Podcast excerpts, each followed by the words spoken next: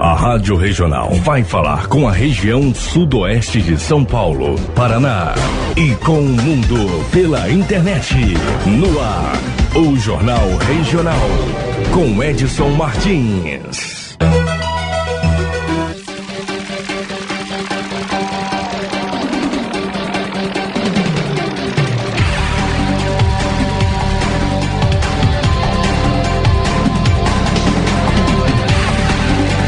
Você uma ótima tarde. A Rubi Presentes, presente com você nos melhores momentos, informa a hora certa, meio-dia e dois. Estamos chegando com o Jornal Regional nesta quinta-feira, o dia 18 de fevereiro de 2021.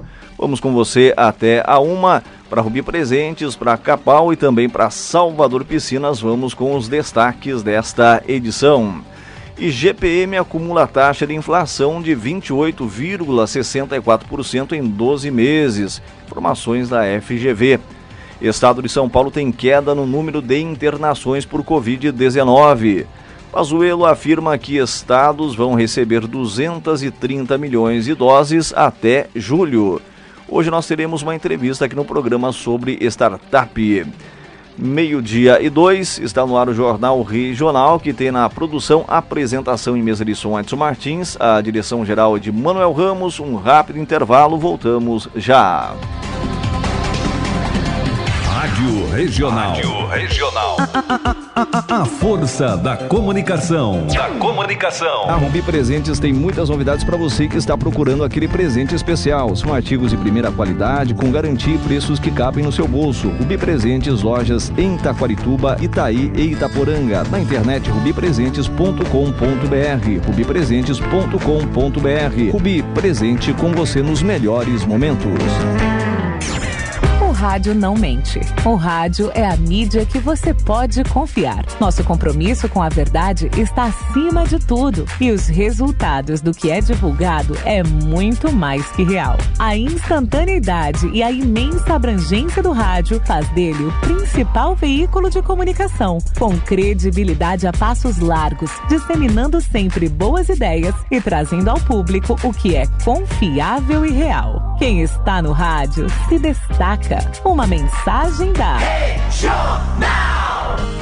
Não fumar, evitar o consumo de álcool, ter uma alimentação balanceada e manter uma boa higiene bucal previne o câncer de boca. A doença atinge cerca de 15 mil pessoas por ano no Brasil. Idas regulares ao dentista são importantes, pois o diagnóstico precoce é decisivo para a eficácia do tratamento.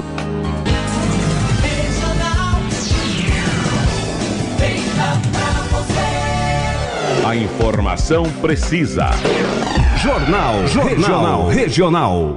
Meio-dia e quatro, estamos de volta com as informações para você aqui no Jornal Regional. Até agora você esteve com meu amigo Zé Carlos Macário no Radar Esportivo. O Zé Carlos que falou bastante sobre o Campeonato Brasileiro. Ontem o Peixe, o melhor do mundo, venceu o Corinthians, venceu por um gol a zero lá na Vila Belmiro. Muito bem, vamos com outras informações para você, porque futebol é com o Zé Carlos Macário. O Instituto Brasileiro de Geografia e Estatística, IBGE, publicou hoje o edital para o concurso do Censo Demográfico 2021. No total, serão oferecidas mais de 204 mil vagas temporárias, das quais quase 182 mil para a função de recenseador quase 17 mil para atividade de agente censitário supervisor e quase 5.400 para o cargo de agente censitário municipal.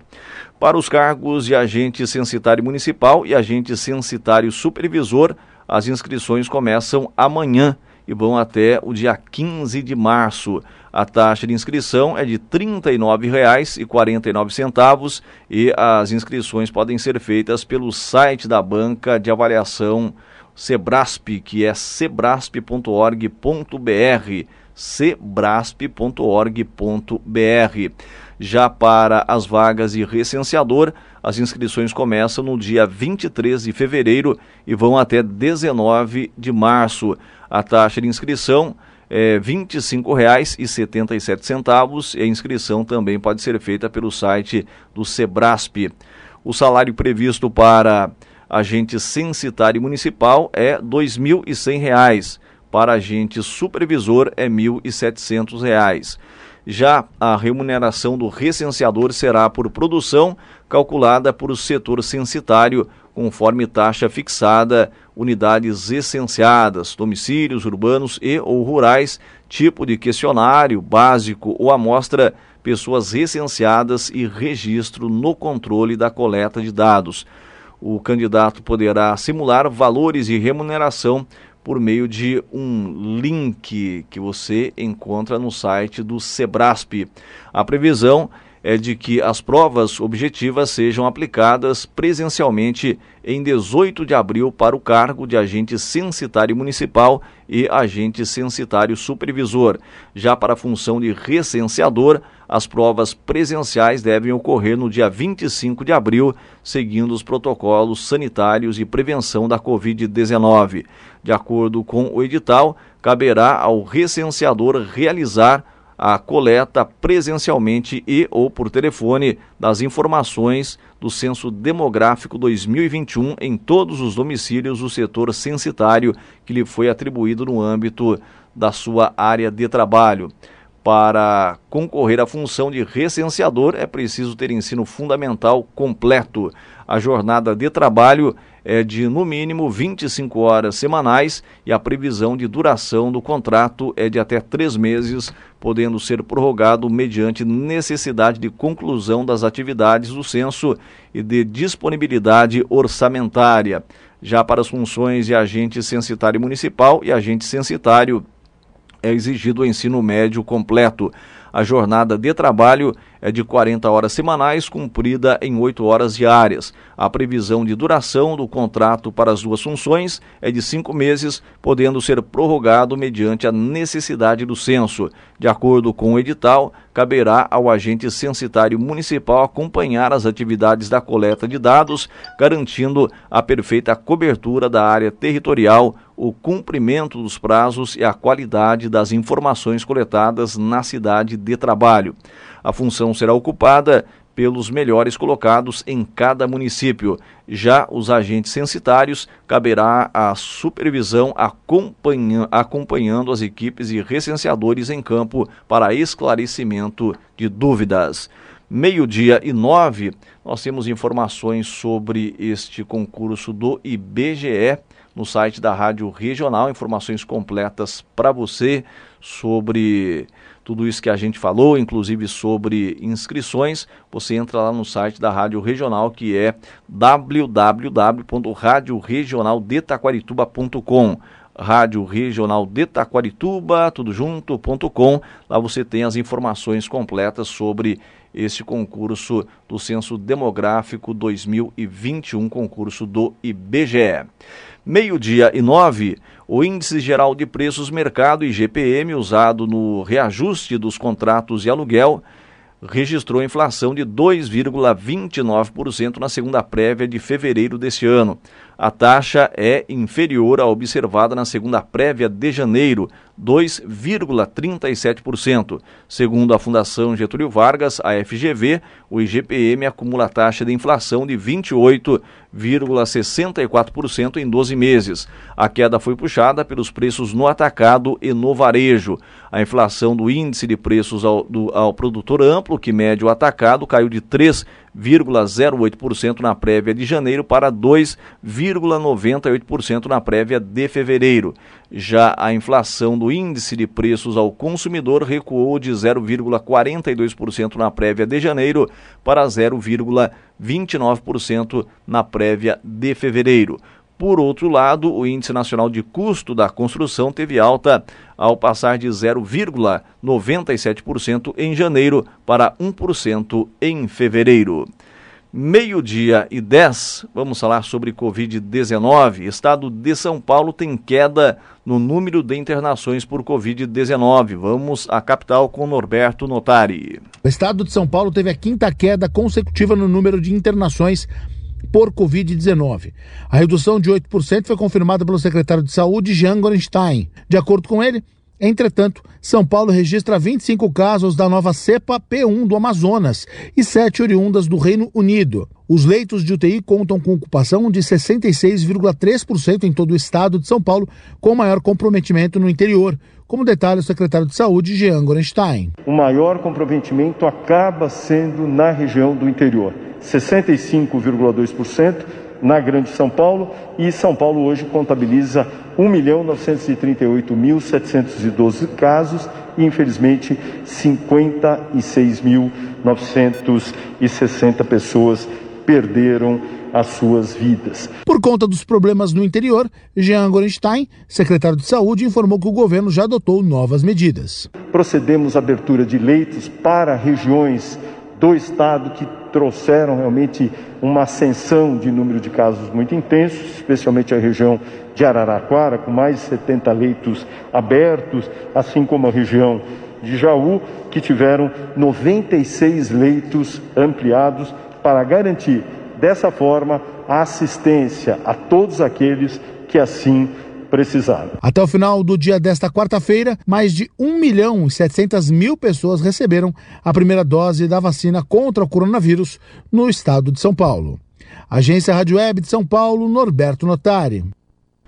Meio-dia e 12. No Brasil, mortes passam de 242 mil e casos somam quase 10 milhões. Segundo o Ministério da Saúde, há ao todo 786.207 pessoas com casos ativos da doença em acompanhamento por profissionais de saúde e mais de 8 milhões e 900 mil pacientes já recuperados. Meio-dia e 12. Pazuello afirma que estados vão receber 230 milhões de doses até julho. Vamos com informações de Brasília. Quem fala com a gente é a Daniela Longuinho. O ministro da Saúde, Eduardo Pazuello, anunciou nesta quarta-feira, durante reunião virtual com governadores, que até o mês de julho serão distribuídos aos estados 230 milhões e 700 mil doses de vacinas contra a Covid-19. De acordo com o Ministério, as próximas entregas aos estados acontecem ainda em fevereiro. Serão 2 milhões de doses da vacina desenvolvida pela AstraZeneca em parceria com a Fiocruz, importadas da Índia, e 9 milhões e 300 mil doses da Coronavac, desenvolvida pela farmacêutica chinesa Sinovac, em parceria com o Instituto Butantan, produzidas no Brasil.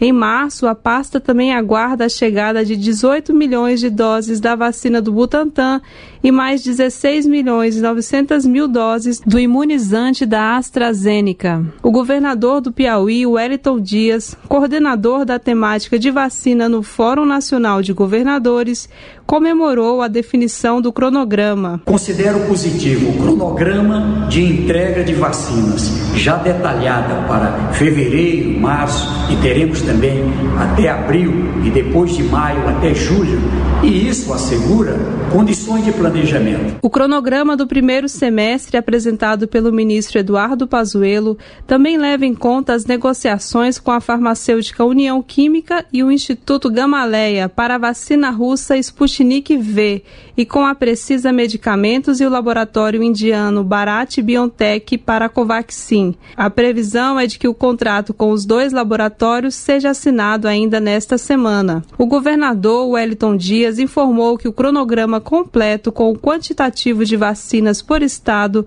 será divulgado pelo Ministério da Saúde até a próxima segunda-feira. Dias também avaliou como positiva a regularização na entrega de insumos ao Instituto Butantan e à Fiocruz para a produção de vacinas. Essa regularidade ela é fundamental para que eh, se tenha a segurança no cumprimento deste cronograma de vacinação e com isso com planejamento, a gente evite situações de paralisação. Segundo o Ministério da Saúde, com a incorporação de tecnologia para a produção do insumo farmacêutico ativo, o IFA, a União Química deverá produzir no Brasil 8 milhões de doses da vacina Sputnik V por mês. Já precisa medicamentos deve importar da Índia 20 milhões de doses da Covaxin até maio. Sobre as doses da vacina Oxford AstraZeneca importadas pelo consórcio COVAX Facility, a informação é de que serão entregues 2 milhões e 600 mil em março e outros 8 milhões até junho, totalizando 10 milhões e 600 mil doses. Da Rádio Nacional em Brasília, Daniela Longuinho. Meio-dia e 16, daqui a pouquinho mais informações sobre vacinas, sobre fabricação de vacinas, mas antes aqui vamos, vamos falar sobre vacinados, sobre vacinação. Aqui em Taquarituba, de acordo com a Secretaria de Estado da Saúde, de acordo com o sistema Vacivida, foram vacinadas 1.148 pessoas. Então, Taquarituba tem 1.148 pessoas vacinadas contra a Covid-19. Em todo o estado de São Paulo, de acordo com o vacinômetro atualizado ao meio-dia e 5, nós temos 1 milhão 830.850 pessoas vacinadas contra a Covid-19. Das mil das 1 milhão 830 mil 850 pessoas vacinadas, 1 milhão 535 mil 241 pessoas tomaram a primeira dose e 295.609 pessoas tomaram a segunda dose.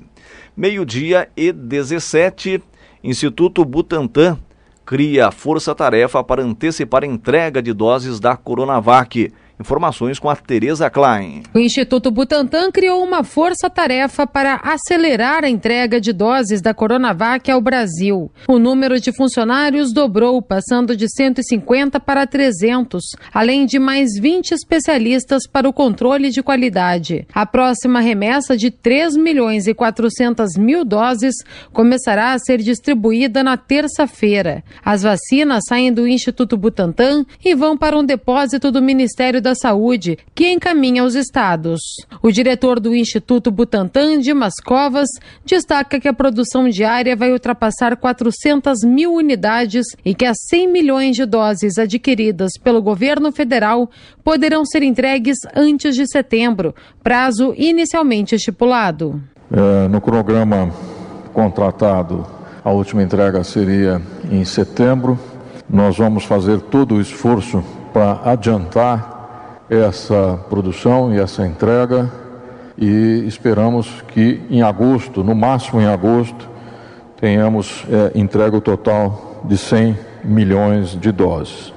É, da mesma forma que isso é importante, quer dizer, essa, essa agilidade, essa presteza em produção, nós também temos que lembrar que nesse momento é a única vacina que está sendo usada em grande volume no Brasil de acordo com o governador de São Paulo, João Dória, apesar do aumento da capacidade de produção do Butantan, somente com a chegada de mais vacinas será possível imunizar a população para as atividades serem retomadas. O Instituto Butantan está trabalhando 24 horas por dia, 7 dias por semana, incluindo feriados e finais de semana, para produzir as vacinas. Mas quero registrar também que o Ministério da Saúde precisa viabilizar mais vacinas, não apenas a vacina do Butantan. A Coronavac é produzida pelo Instituto Butantan em parceria com o laboratório chinês Sinovac. Esta é a principal vacina disponível no Brasil. A cada 10 aplicações no país, 9 são da Coronavac. Agência Rádio Web de São Paulo, Tereza Klein. Meio-dia e 20, nós não temos ainda a atualização por parte da Coordenadoria Municipal da Saúde de Taquarituba do boletim Covid-19 do nosso município. Temos aqui as informações sobre o boletim de ontem, vamos divulgar aqui para você. De acordo com o boletim de, hoje, de ontem, Taquarituba confirmou 1.070 casos de Covid-19, 1.070 casos de Covid-19 na pandemia. Dos 1.070 pacientes que contraíram a doença, 1.015 já estavam recuperados, isso até ontem. De acordo ainda com o boletim de ontem, 134 pacientes estavam sendo monitorados, 13 internados, 42 positivos em isolamento e 13 óbitos, 13 óbitos na pandemia. Informações aí da Coordenadoria Municipal da Saúde de Taquarituba. Hoje, com certeza, teremos aí a atualização deste boletim. Meio-dia e 21, estudo de eficiência da Coronavac começa em Serrana. Vamos com informações da Andresa Palanca. Serrana, localizada na região de Ribeirão Preto, interior paulista, tem aproximadamente 46 mil habitantes e é uma das 11 cidades do país escolhida pelo Instituto Butantan para o estudo sobre a imunidade da vacina contra a Covid-19. O início da vacinação ocorreu na manhã desta quarta-feira na Escola Municipal Professora Maria Celina Walter de Assis. A secretária da Saúde de Serrana, Leila Guzmão, conta que esse será um processo de vacinação em massa. Fomos contemplados com ele esse magnífico e grandioso projeto do Butantan, projeto S de secreto, que por isso que até o momento nós não tínhamos falado nenhum detalhe sobre ele, mas hoje, graças a Deus, o início, um marco para a cidade, um marco para os munícipes de Serrana, uma vez que esse projeto está voltado para os serranenses. A pesquisa deve durar 18 meses. Fatores como classe social e econômica, além da efetividade da vacinação em massa, serão considerados. Os resultados parciais serão divulgados a cada três meses. O diretor do Instituto Butantan, Dimas Covas, explica o porquê Serrana foi escolhida para a pesquisa. Primeiro, uma cidade relativamente pequena, portanto, possível de acompanhar as pessoas né, é, que serão vacinadas. Segundo, próximo de um centro universitário importante, de pesquisa médica importante, que é a Faculdade de Medicina é, da USP de Ribeirão Preto. Terceiro, um excelente hospital estadual, quer dizer, um privilégio para um município como Serrana ter um hospital estadual é, do gabarito que tem aqui. E o último, que a incidência de Covid aqui, no momento que nós é, resolvemos, era o mais alto do estado. Era o mais alto. Tinha uma incidência de 6%, sendo que no estado era 2, 1,5, 2, 2,5. Agência Rádio Web de Serrana, Andresa Palanca. Meio-dia e 23, daqui a pouquinho a gente volta a falar mais sobre Covid-19, a falar mais sobre vacinação. Daqui a pouquinho a gente é, retoma esse assunto, mas antes vamos falar aqui sobre previsão do tempo, de acordo com a Clima Tempo. Hoje em Taquarituba não chove na parte da tarde, não chove também à noite, isso de acordo com a Climatempo. Para amanhã, a previsão é de sol e aumento de nuvens de manhã. A gente pode ter amanhã em Taquarituba é, pancadas e chuva à tarde e também à noite, de acordo com a Climatempo. A temperatura amanhã em Taquarituba pode variar de 19 a 31 graus meio-dia e 23, plataforma em desenvolvimento pode ajudar no diagnóstico da Covid-19.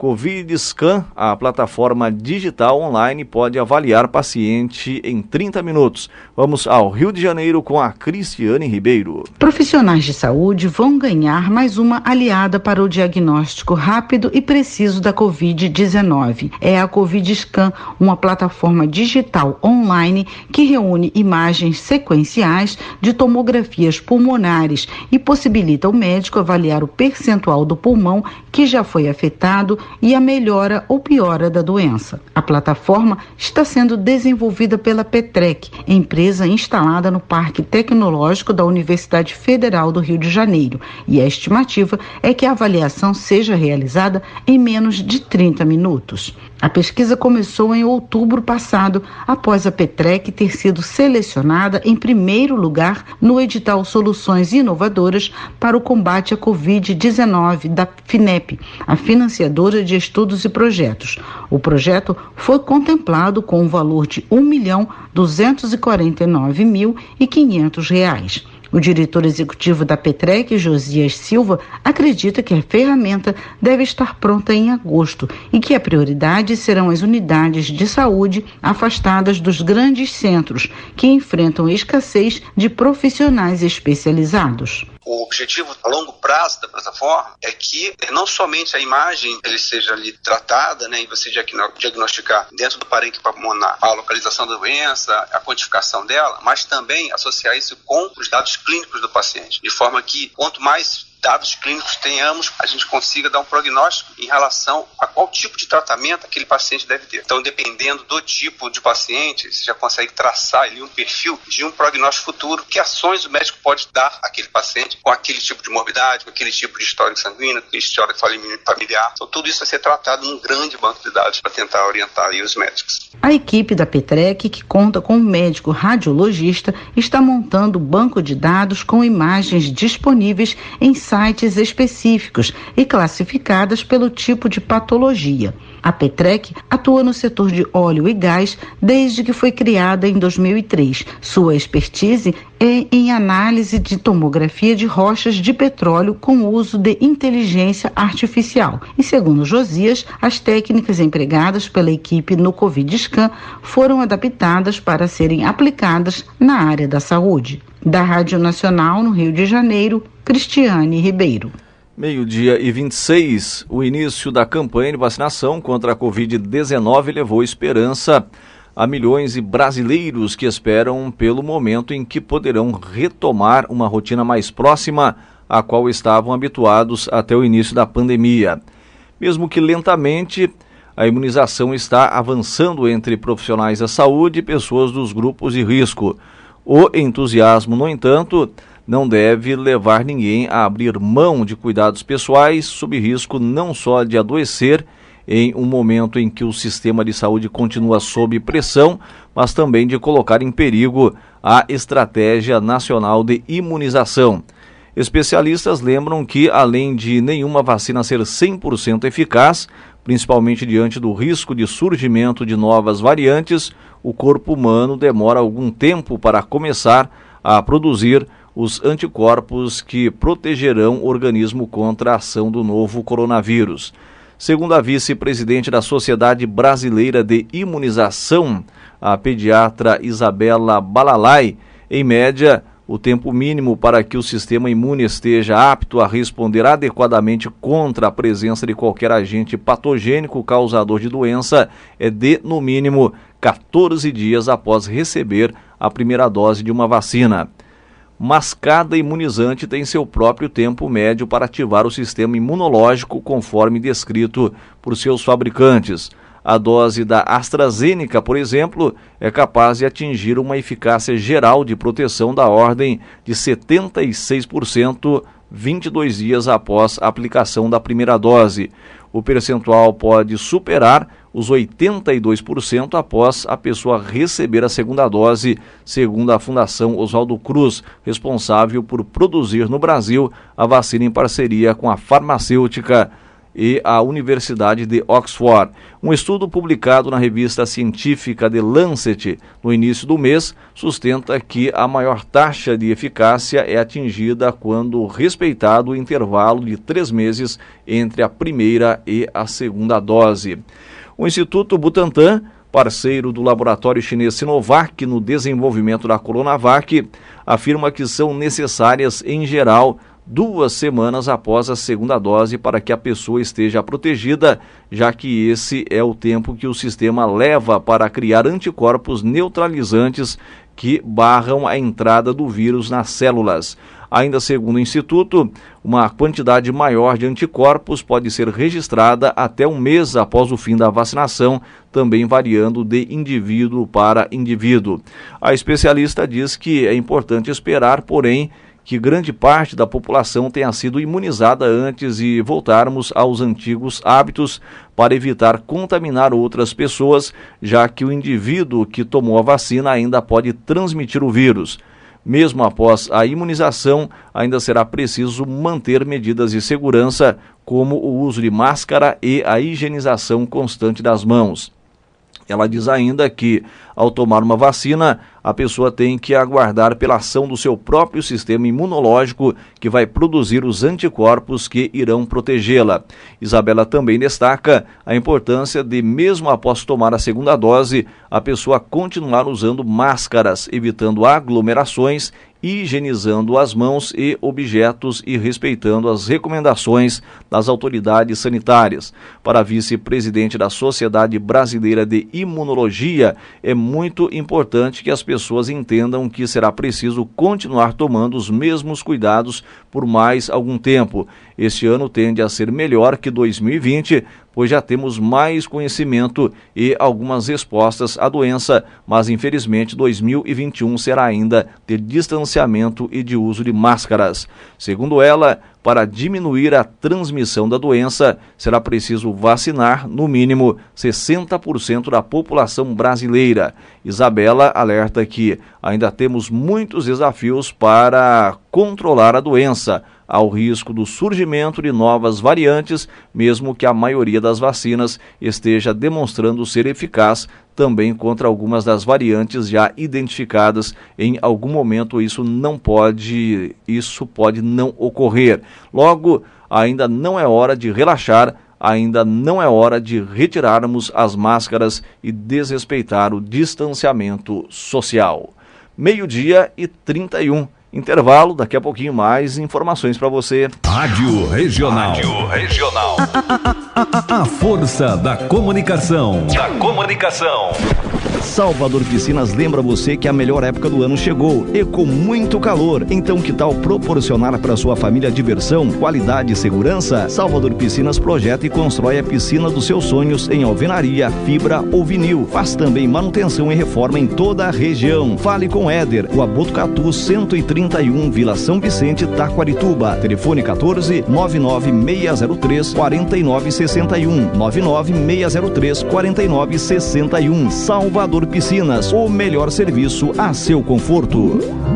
O cooperativismo transforma os lugares aonde chega. Por isso, onde tem cooperativismo, tem desenvolvimento. E onde tem Capal, tem cooperativismo forte. Na Capal, o cooperado tem assistência técnica especializada, tem planejamento eficiente e garantia de produtos de qualidade à disposição. E tem espaço para armazenagem da safra, com comercialização séria e comprometida. Venha você também para a Capal, há 60 anos, construindo o futuro de quem confia no cooperativismo. A Rubi Presentes tem muitas novidades para você que está procurando aquele presente especial. São artigos de primeira qualidade, com garantia e preços que cabem no seu bolso. Rubi Presentes, lojas em Taquarituba, Itaí e Itaporanga. Na internet rubipresentes.com.br. rubipresentes.com.br. Rubi, presente com você nos melhores momentos.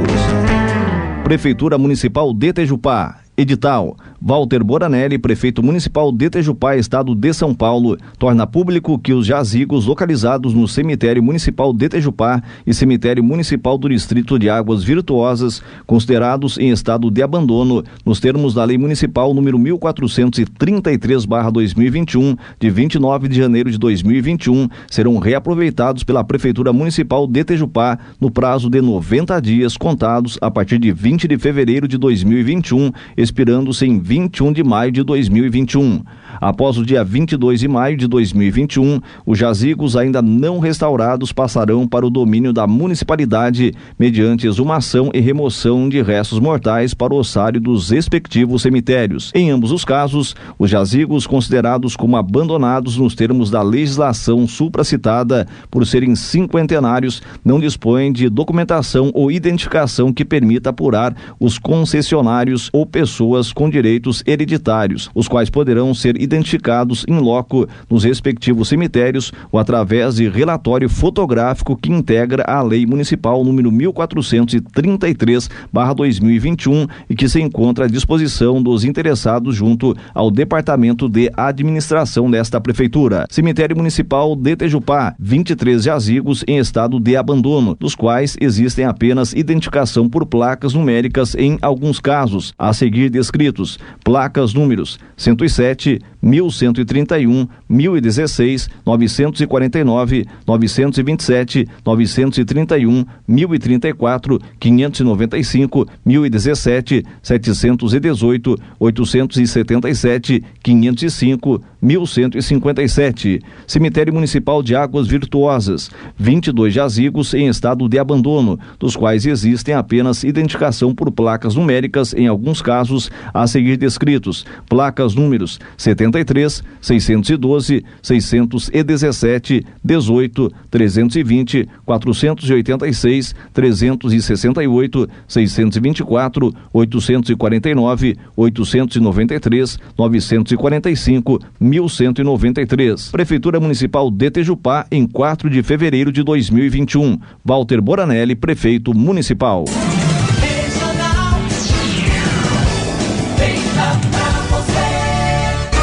A notícia, a notícia com credibilidade. credibilidade. Jornal Regional. De volta com as informações para você, meio-dia e 36. Endividamento de famílias cresce em janeiro e chega a 66,5%. De acordo aqui com a Agência Brasil, o percentual de famílias endividadas com dívidas em atraso ou não no país chegou a 66,5% em janeiro deste ano, ficando acima das taxas de dezembro de 2020, 66,3%, e de janeiro daquele ano, 65,3%. O dado é da Pesquisa Nacional de Endividamento e Inadimplência do Consumidor, divulgada hoje pela Confederação Nacional do Comércio de Bens, Serviços e Turismo CNC. O percentual de inadimplentes, ou seja, famílias com dívidas ou contas em atraso, chegou a 24,8%, abaixo dos 25,2% de dezembro, mas acima dos 23,8% de janeiro do ano passado. As famílias que não terão condições de pagar suas contas somaram 10,9% do total, abaixo dos 11,2% de dezembro, porém acima dos 9,6% de janeiro de 2020. A economista responsável pela pesquisa, Isis Ferreira, diz que com, com o fim do auxílio emergencial e o atraso no calendário de vacinação, as famílias de menor renda precisarão adotar maior rigor na organização do orçamento. Essa conjuntura, essa conjuntura, diz ela, faz o crédito ter papel ainda mais importante na recomposição da renda. É preciso seguir ampliando o acesso aos recursos com custos mais baixos, mas também alongar os prazos de pagamento das dívidas para manter a inadimplência sob controle. Segundo a CNC, o percentual de dívidas com o cartão de crédito entre o total de endividados chegou a 80,5%, subindo para um patamar histórico. Em janeiro do ano passado, a taxa era de 79,8%. Outros principais motivos para dívidas em janeiro desse ano foram carnês, 16,8%, financiamento de carro, 9,9% e crédito pessoal, 8,4%. O tempo médio com pagamento em atraso chegou a 63,3 dias e o tempo médio de comprometimento com dívidas ficou em 6,9 meses, de acordo com a CNC. Meio-dia e 38. Psicólogos vão atender alunos da rede estadual de ensino. Informações com o repórter Norberto Notari. O governo de São Paulo anunciou nesta quarta-feira o início das atividades do programa Psicólogos na Educação. A ação vai contar com mil profissionais à disposição para atendimento a alunos, professores e demais trabalhadores da rede estadual de ensino. A novidade, lançada pelo governador João Dória, estará presente nas mais de 5 mil escolas de todos os 645 municípios do estado de São Paulo. As sessões já podem ser agendadas. O secretário de Educação, Rocieli Soares, destaca a importância do programa. Melhorar o processo de convivência dentro da escola, combater bullying, por exemplo, é, trazer um, uma convivência é o nosso grande objetivo, porque isso impacta diretamente na aprendizagem. E os psicólogos vão estar centralmente auxiliando a secretaria e as, especialmente as escolas nesse momento. Com investimento de cerca de 5 milhões de reais por mês, o novo programa prevê um pacote de 40 mil horas semanais, o equivalente a 160 mil horas mensais de acompanhamento psicológico. Cada escola vai ter à disposição entre 2 e 20 horas semanais de atendimento com psicólogo, dependendo da demanda de cada local. Apesar disso, o papel do psicólogo será de oferecer apoio a alunos e trabalhadores do ensino e não clinicar, como detalha o secretário de Educação do Estado de São Paulo, Rociélio Soares. Os psicólogos vão estar preparando, auxiliando os profissionais da educação, especialmente para tratar melhorar o clima escolar, fomentar esse desenvolvimento das competências socioemocionais, mas não é clínica.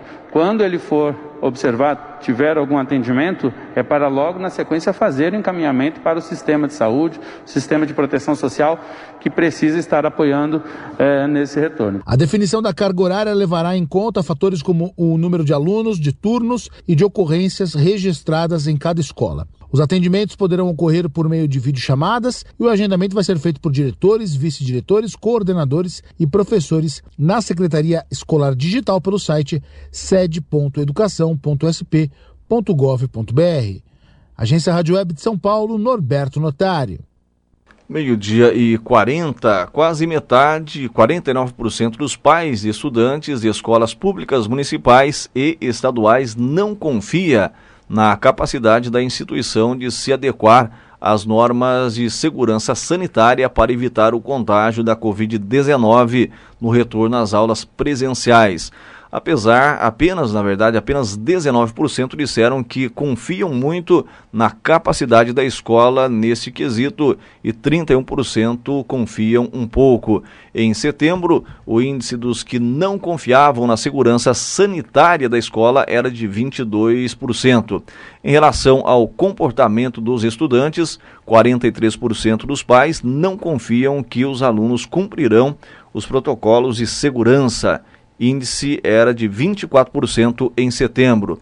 Os dados são da quinta edição da pesquisa Datafolha Educação Não Presencial na Perspectiva dos Estudantes e Suas Famílias.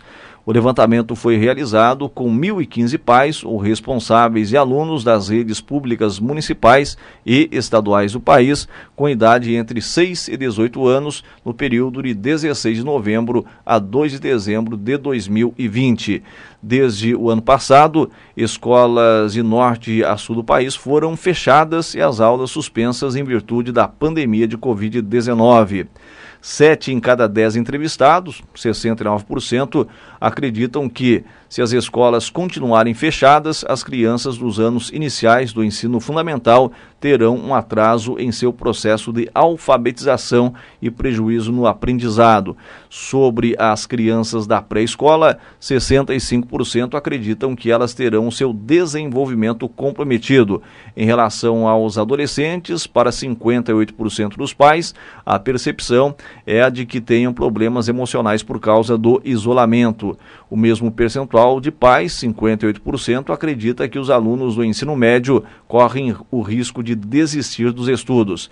Segundo a pesquisa, para os estudantes mais pobres, os prejuízos decorrentes da falta de aula presencial podem ser maiores do que a média, já que o acesso do ensino, ah, já que o acesso ao ensino remoto é desigual no Brasil.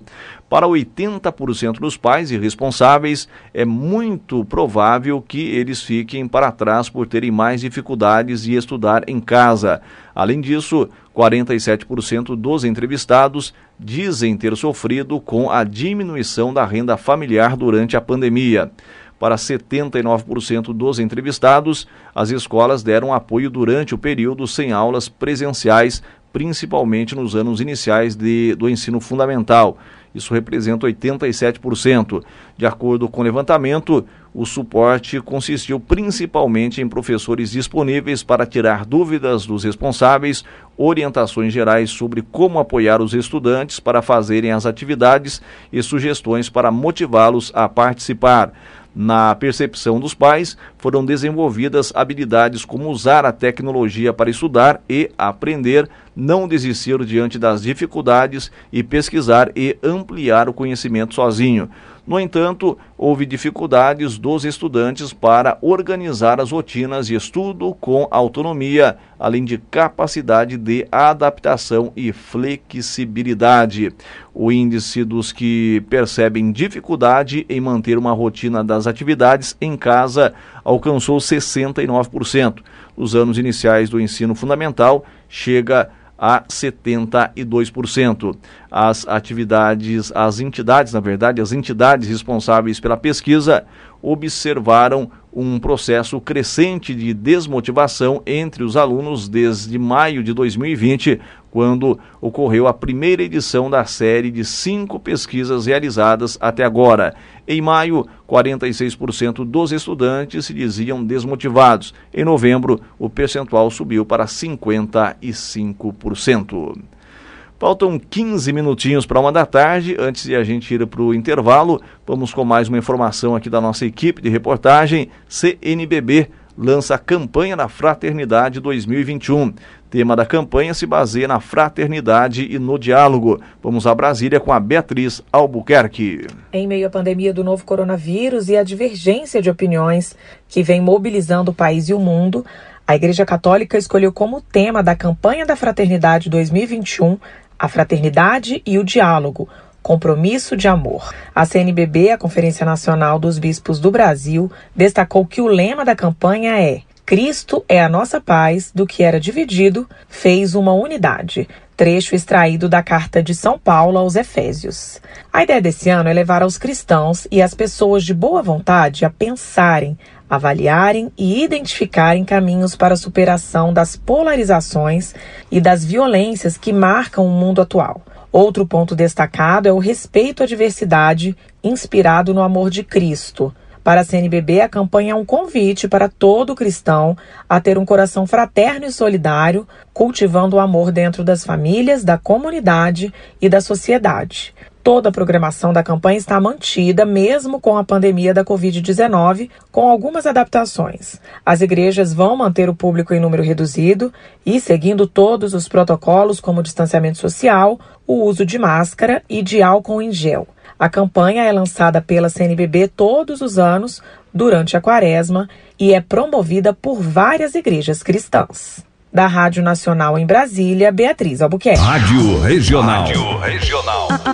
A, a, a, força da comunicação. Da comunicação. A Rubi Presentes tem muitas novidades para você que está procurando aquele presente especial. São artigos de primeira qualidade, com garantia e preços que cabem no seu bolso. Rubi Presentes, lojas em Taquarituba, Itaí e Itaporanga. Na internet rubipresentes.com.br. rubipresentes.com.br. Rubi, presente com você nos melhores momentos rádio não mente. O rádio é a mídia que você pode confiar. Nosso compromisso com a verdade está acima de tudo e os resultados do que é divulgado é muito mais que real. A instantaneidade e a imensa abrangência do rádio faz dele o principal veículo de comunicação, com credibilidade a passos largos, disseminando sempre boas ideias e trazendo ao público o que é confiável e real. Quem está no rádio se destaca. Uma mensagem da Regional. Tenha responsabilidade e consciência de que beber e dirigir coloca a sua vida e de outras pessoas em risco. Happy hour, balada ou um encontro casual. Se for ingerir bebida alcoólica em qualquer ocasião, decida entre os amigos quem será o motorista da rodada. Além de ser uma possibilidade de todos se divertirem, você vai estar prevenindo que algo de ruim aconteça no trânsito. Se cada um fizer a sua parte, já é um bom motivo para voltar para casa tranquilo e com segurança.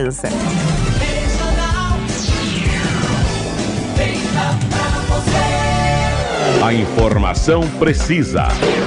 Jornal, Jornal Regional. Meio-dia e 48. A gente havia dito no começo do jornal, lá nos destaques, que hoje nós teríamos uma entrevista sobre startup, mas o nosso entrevistado não conseguiu entrar em contato com a gente. Estamos com problemas hoje nos telefones fixos aqui da Rádio Regional, mas aí numa próxima oportunidade, com certeza, nós vamos ter informações aí sobre startups. Meio-dia e 49, vamos com informações aqui dos portais Agência Brasil. Ninguém acerta a Mega Sena e prêmio acumula em 34 milhões de reais. Aqui na registrou 75 apostas ganhadoras. Cada uma vai pagar R$ 30.067,59. A quadra teve 4.970 apostas vencedoras. Cada apostador receberá R$ 648,19. Bolsonaro anuncia redução no imposto da importação de bicicletas. Segundo o presidente, a medida irá reduzir de 35% para 20% a alíquota do imposto de importação de bicicletas no Brasil até o final do ano de 2021. Mercado aumenta a projeção para a taxa básica de juros em 2021. Estimativa anterior era de 3,50%, segundo o Boletim Focus, divulgado semanalmente pelo Banco Central. Para o final de 2022, a estimativa é que a taxa básica fique em 5%. Meio-dia e 50. Vamos com destaques também aqui do portal do canal Rural. Algodão, preço interno segue renovando recordes nominais. Trigo, com menor demanda, preços permanecem firmes. Arroz, vendedores seguem receosos quanto à qualidade da nova safra. Ministros discutem sobre meio ambiente com representante dos Estados Unidos. E o SDA deve indicar elevação de área de milho nos Estados Unidos em 2021 milho, Brasil pode exportar 545.165 toneladas em fevereiro, diz a NEC. Carnes, plantas da Cargill no Texas ficam paradas devido ao frio. Mosaic reverte prejuízo e lucra 828 milhões de dólares no quarto trimestre. Carne bovina, vendas no varejo recuam na volta do na volta de feriado prolongado. Temos mais destaques aqui. Milho, vendas estão retraídas com produtores focados no plantio. Soja, com avanço da colheita, exportação cresce na segunda semana de fevereiro. Arroz, Tailândia reduz exportações no acumulado do ano, aponta USDA. Previsão para superávit da balança em 2021 sobe para 57 bilhões de dólares, segundo pesquisa do Banco Central. Café, Franca, São Paulo, teve chuvas abaixo da média em janeiro. Então são destaques de hoje do portal do Canal Rural. Temos destaques também aqui do portal G1. Vamos com informações aqui do portal G1 também para você, meio-dia e 52. PM ferido após homem explodir casa com botijões e gás recebe alta hospitalar. Adriano Donizete Modesto e outros cinco policiais ficaram feridos após morador explodir a casa durante atendimento de ocorrência em fartura. Outros PMs já tiveram alta. Vamos com essa informação aqui. O último policial militar que estava internado depois de ficar ferido na explosão de uma casa em fartura, recebeu alta nesta terça-feira. Adriano Donizete Modesto estava no Hospital Padre Albino, unidade médica especializada em queimados de Catanduva, São Paulo. Ele e outros cinco policiais atendiam uma ocorrência e tentavam deter um homem quando a casa explodiu. Segundo a polícia, o morador causou a explosão com combustível e três botijões de gás por motivos de ciúme da companheira. O autor da explosão, Eric Lovison, está preso no Centro de Detenção Provisória de Cerqueira César. De acordo com a Polícia Militar, o morador deixou três botijões de gás abertos dentro da residência para ameaçar a companheira que acionou a PM. A mulher não estava na casa no momento da explosão. Policiais que atendiam o chamado de tentativa de homicídio foram até o local e chamaram pelo morador, mas ninguém atendeu. Os PMs entraram na casa quando houve a explosão. De acordo com a delegada doutora Camila, os PMs eh, entraram, na, entraram na casa então, né, com a autorização da esposa. Os policiais tiver, teriam entrado na residência e ele teria incendiado, teria havido uma explosão. Eh, um vídeo mostra o momento em que a casa explodiu. Nas imagens dá para ver o momento em que um policial passou na frente da casa e ocorreu a explosão. A moradora que registrou a ação se assustou e gritou. Além dos três botijões, o homem ainda usou um galão com 20 litros de gasolina, de acordo com o boletim de ocorrência. Os homem, o homem que foi preso por explodir a própria casa com seis policiais militares no interior do imóvel chegou a postar vídeos que mostravam a preparação para o crime na internet. Os PMs ficaram feridos, sendo três deles em estado grave. Então aí, boa notícia esse policial que se feriu, então, recebeu alta. Adriano Donizete Modesto. Ele recebeu alta, graças a Deus por isso. Meio-dia e 55, temos mais uma informação, mais um destaque aqui do portal G1. Homem é preso após agredir esposa com socos, chutes e mordidas em Arandu. A polícia militar, esposa do homem, relatou que havia sido agredida com socos, mordidas e pontapés. Um homem de 49 anos foi preso na noite desta terça-feira depois de agredir a esposa de 48 anos em Arandu. Segundo a Polícia Militar, ele será investigado pelos crimes de violência doméstica, lesão corporal e ameaça. Conforme a PM, moradores acionaram a corporação depois que o homem agrediu a esposa em uma rua do bairro Nascer do Sol. A vítima foi socorrida e levada para a casa de uma vizinha até que a equipe chegasse. A polícia ela relatou que havia sido agredida com socos, mordidas e pontapés pelo marido. Ele foi preso em flagrante e aguarda audiência de custódia meio-dia e 56. Temos destaques também aqui do portal UOL.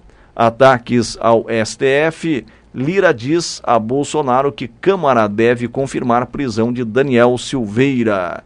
Da prisão, Silveira diz à Câmara que só aceitará dois meses de suspensão. Decano do STF rejeita a ideia de acordo com Câmara ele diz o seguinte: esse cachimbo não fumo. Tese do STF é perigosa para a sociedade, diz vice-presidente da Câmara. O AB diz que prisão de deputado pelo STF é questionável. Destaques então do portal UOL. Temos mais destaques aqui do portal UOL. Deu uma saidinha aqui, deixa eu ver se já volta